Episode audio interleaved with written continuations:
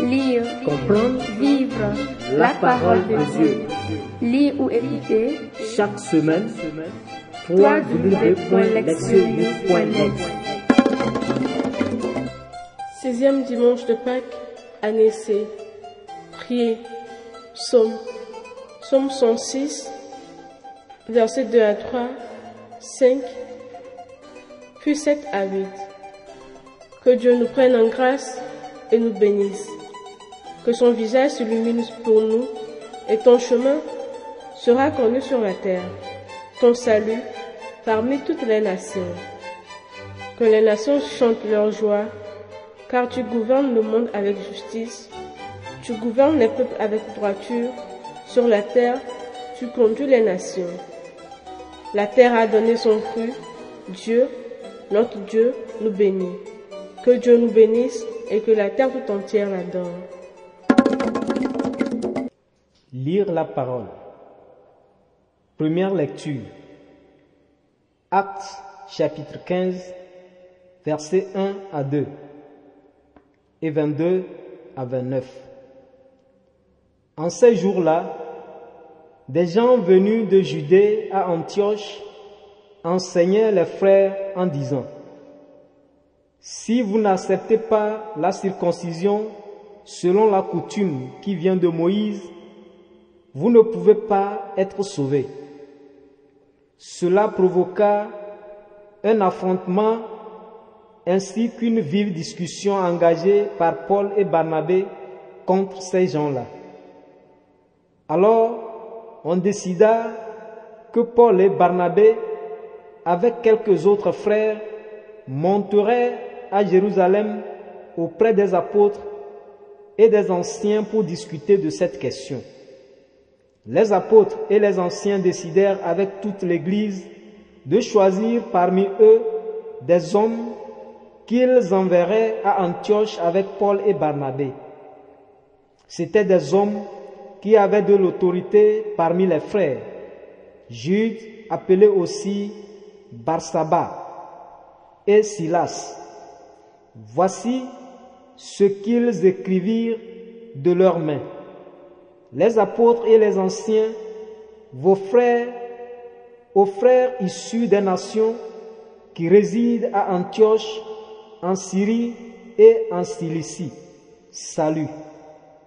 Attendu que certains des nôtres, comme nous l'avons appris, sont allés sans aucun mandat de notre part tenir des propos qui ont jeté chez vous le trouble et le désarroi, nous avons pris la décision à l'unanimité de choisir des hommes que nous envoyons chez vous avec nos frères bien-aimés Barnabé et Paul, eux qui ont fait don de leur vie pour le nom de notre Seigneur Jésus-Christ.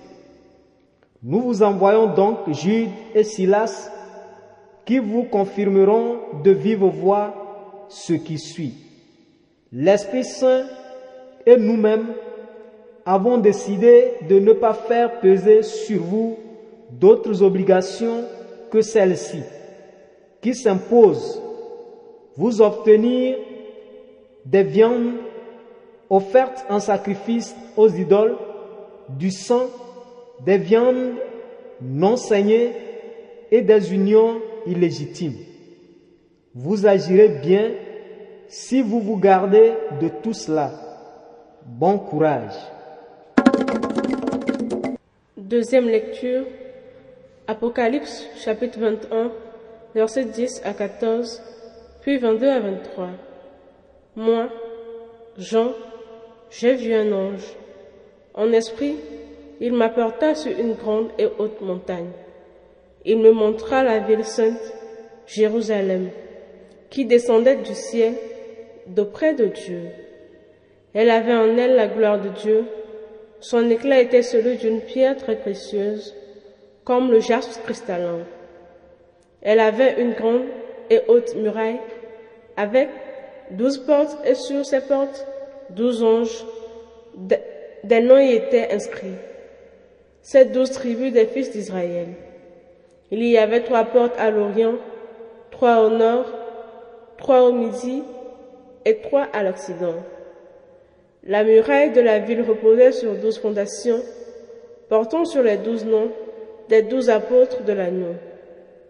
Dans la ville, je n'ai pas vu de sanctuaire, car son sanctuaire, c'est le Seigneur Dieu, souverain de l'univers et l'agneau. La ville n'a pas besoin du soleil ni de la lune pour l'éclairer, car la gloire de Dieu l'illumine. Son luminaire, c'est l'agneau. Évangile Jean 14, versets 23 à 29. En ce temps-là, Jésus disait à ses disciples, Si quelqu'un m'aime, il gardera ma parole, mon Père l'aimera, nous viendrons vers lui, et chez lui, nous nous ferons une demeure. Celui qui ne m'aime pas ne garde pas mes paroles. Or, la parole que vous entendez n'est pas de moi, elle est du Père qui m'a envoyé. Je vous parle ainsi tant que je demeure avec vous, mais le défenseur, l'Esprit Saint, que le Père enverra en mon nom, lui vous enseignera tout, et il vous fera souvenir de tout ce que je vous dis, je vous ai dit. Je vous laisse la paix, je vous donne ma paix. Ce n'est pas à la manière du monde que je vous la donne. Que votre cœur ne soit pas bouleversé ni effrayé. Vous avez entendu ce que je vous ai dit. Je m'en vais je reviens vers vous.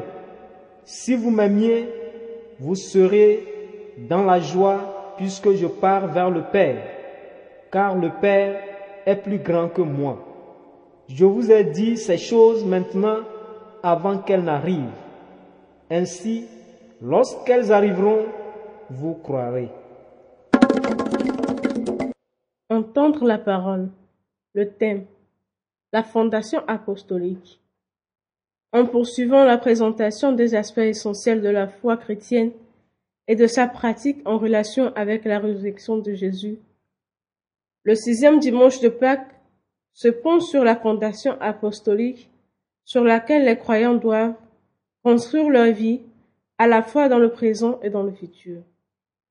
La première lecture décrit le premier désaccord majeur qui a surgi entre les membres de l'Église primitive en croissance et développement rapide. Avec la mission réussie de Paul et Barnabé, et grâce aux efforts d'évangélisation des autres, les gentils adhéraient de plus en plus aux communautés chrétiennes. Ceci a posé la question des conditions d'admission des païens à l'Église.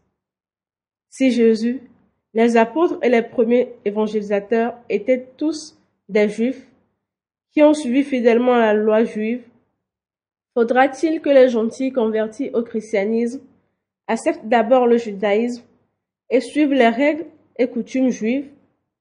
Beaucoup de chrétiens d'origine juive pensaient que c'était le cas.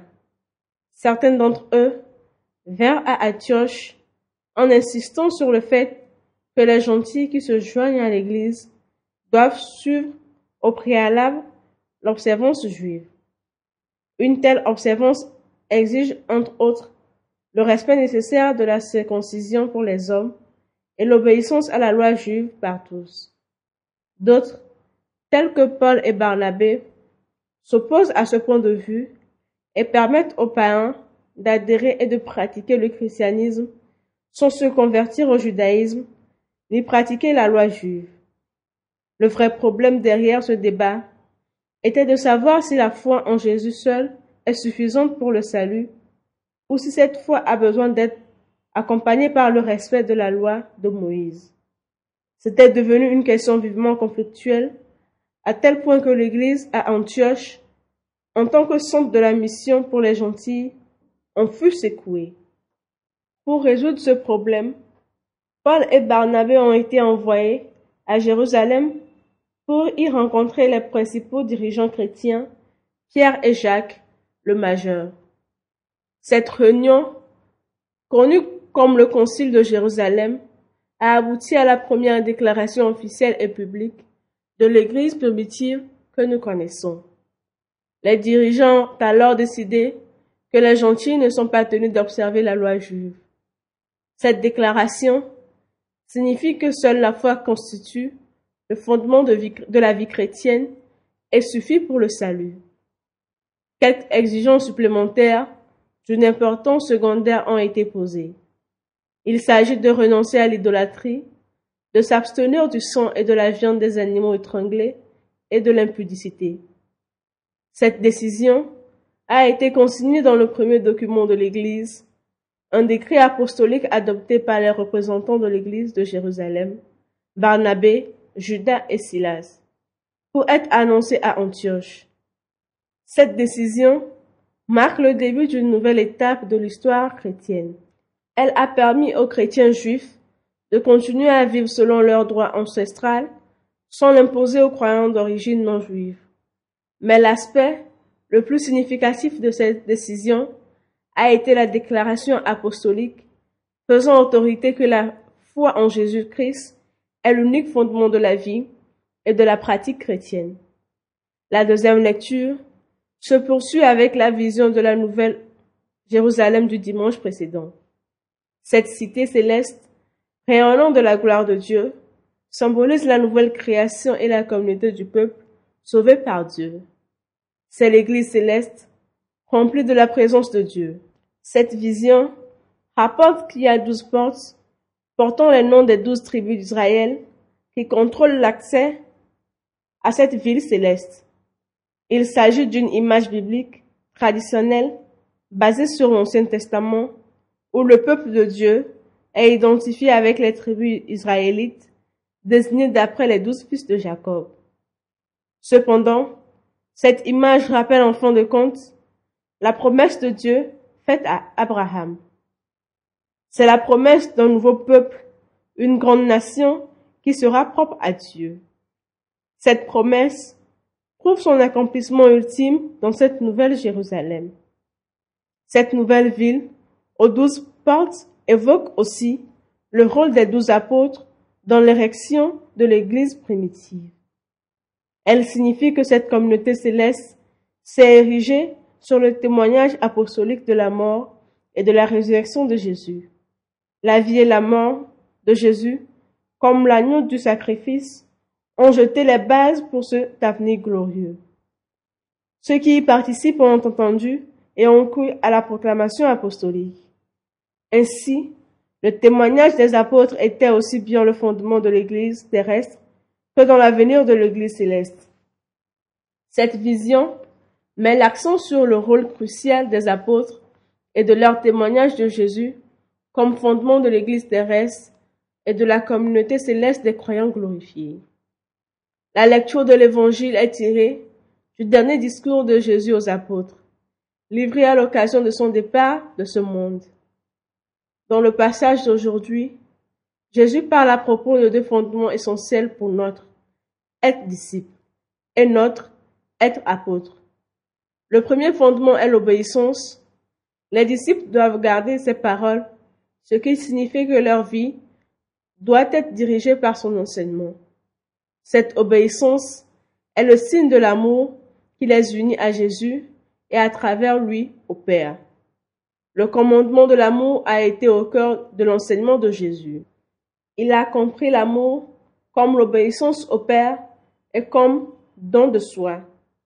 Ainsi, la vie de disciple doit se fonder sur l'obéissance à l'enseignement de Jésus afin de vivre une vie d'amour généreux.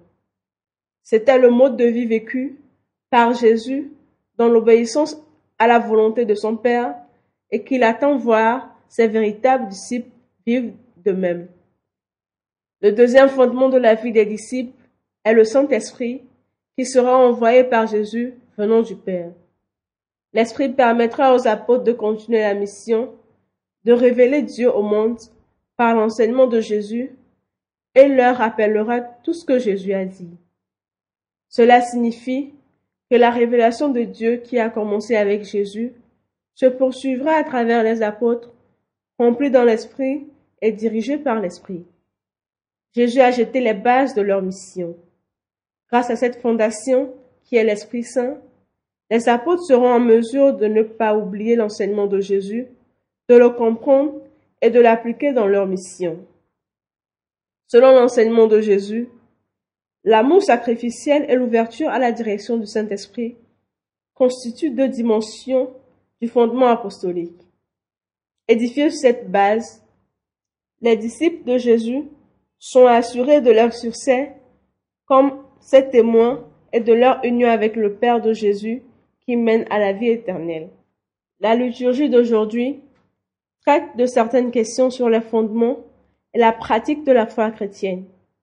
L'Église primitive a rapidement reconnu et proclamé la mort et la résurrection de Jésus comme l'unique fondement de la foi et de la vie chrétienne et comme chemin qui mène au salut. Cette proclamation, connue comme le kérigme, constitue le noyau de la prédication apostolique. La vision racontée dans le livre de l'Apocalypse le confirme en soulignant que la communauté céleste des sauvés repose sur le fondement des apôtres et leur témoignage sur Jésus. L'Évangile se réfère à la mission apostolique fondée sur l'enseignement de Jésus et sur l'orientation continue du Saint-Esprit. Sans doute, le témoignage apostolique de la résurrection de Jésus est le fondement de la foi qui conduit au salut. Ceux qui construisent leur vie sur cette base doivent prier avec le psalmiste pour que les voies salvatrices de Dieu soient connues de tous par ces mots. Ton chemin sera connu sur la terre, ton salut parmi toutes les nations. Écoutez la parole de Dieu.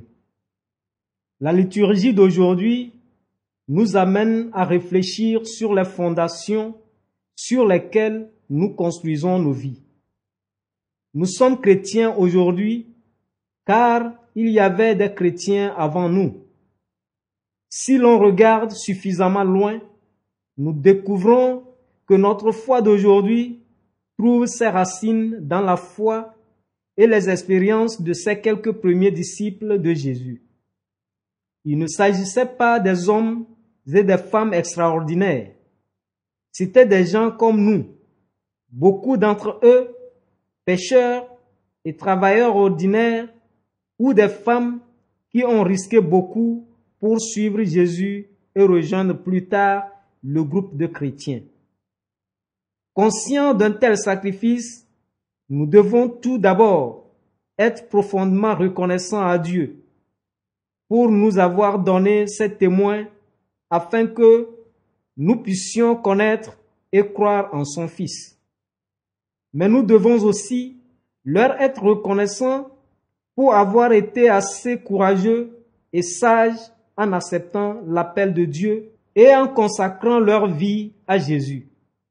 C'est leur force et leur réponse à la grâce de Dieu qui les rendent vraiment nos ancêtres dans la foi. Ainsi, les premiers croyants constituent la fondation de notre vie chrétienne, comme notre famille est le fondement de notre vie humaine. Nous devons beaucoup à la famille. Elle nous a nourris quand nous étions enfants. Elle nous a protégés du mal lorsque nous avons commencé à marcher. Elle nous a appris les règles de la vie et nous a envoyés ensuite sur notre chemin de vie par l'éducation et l'orientation. Encore une fois, notre famille est notre ancêtre dans la vie, notre fondation, et nous devons en rester profondément reconnaissants. Toutefois, cette fondation de la famille humaine a été peut-être parfois fragile, ou pour certains d'entre nous, malheureusement, elle a tout à fait échoué. Peut-être il y avait l'absence de soins, l'indifférence ou même des abus sous une forme quelconque. Nous n'étions peut-être jamais aimés et guidés comme nous aurions dû l'être, et les bases solides sur lesquelles s'appuyer n'étaient pas là. Nous avons été entraînés dans la vie et puis abandonnés à notre, à notre triste sort. Si c'est le cas, Comment trouver un sol ferme sur lequel marcher? Pour notre inspiration, nous devrons examiner la première lecture. Voyageant à travers les terres étrangères, Barnabé et Paul se sont adressés d'abord à leur propre peuple. Au lieu d'être accueillis, ils ont trouvé la jalousie et le rejet violent. Une telle maltraitance doit être blessante. Pourtant, ils n'ont pas perdu leur cœur. Ce qui les a aidés, c'était leur amitié la foi qu'ils partageaient. Aucun d'entre eux ne s'est pas isolé pour faire face à cette douloureuse situation.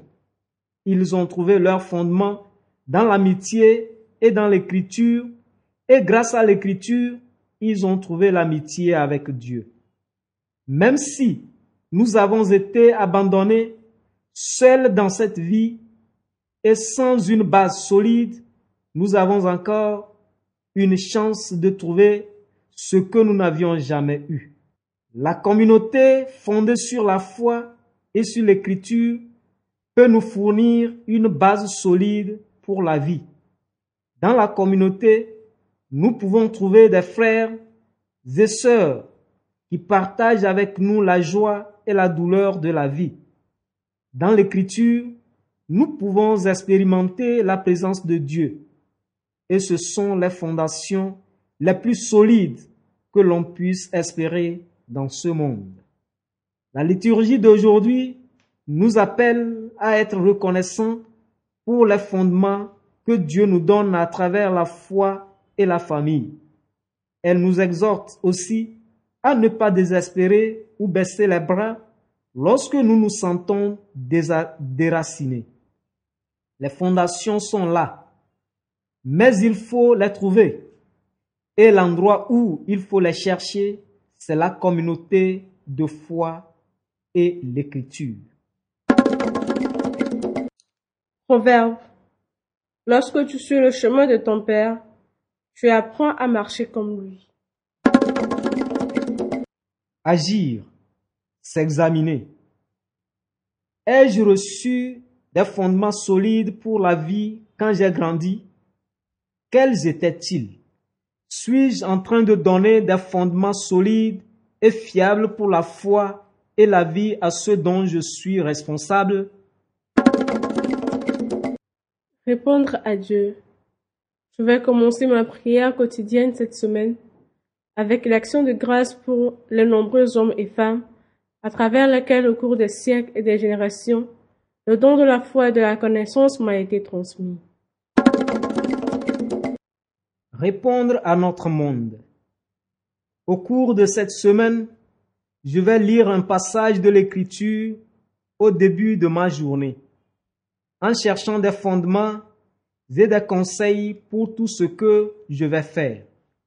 Dans le cadre de notre réunion de cette semaine, nous allons prier et discuter sur les moyens d'accompagner et de conseiller ceux qui semblent être perdus et seuls dans notre communauté.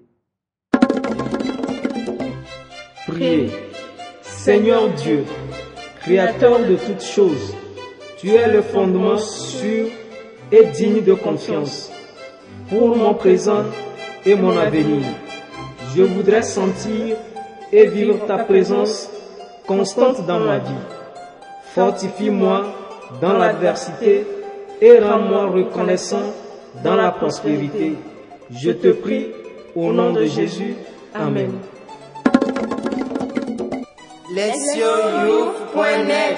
Lire. Comprendre. Vivre. La parole de Dieu. Lire ou écouter. Chaque semaine.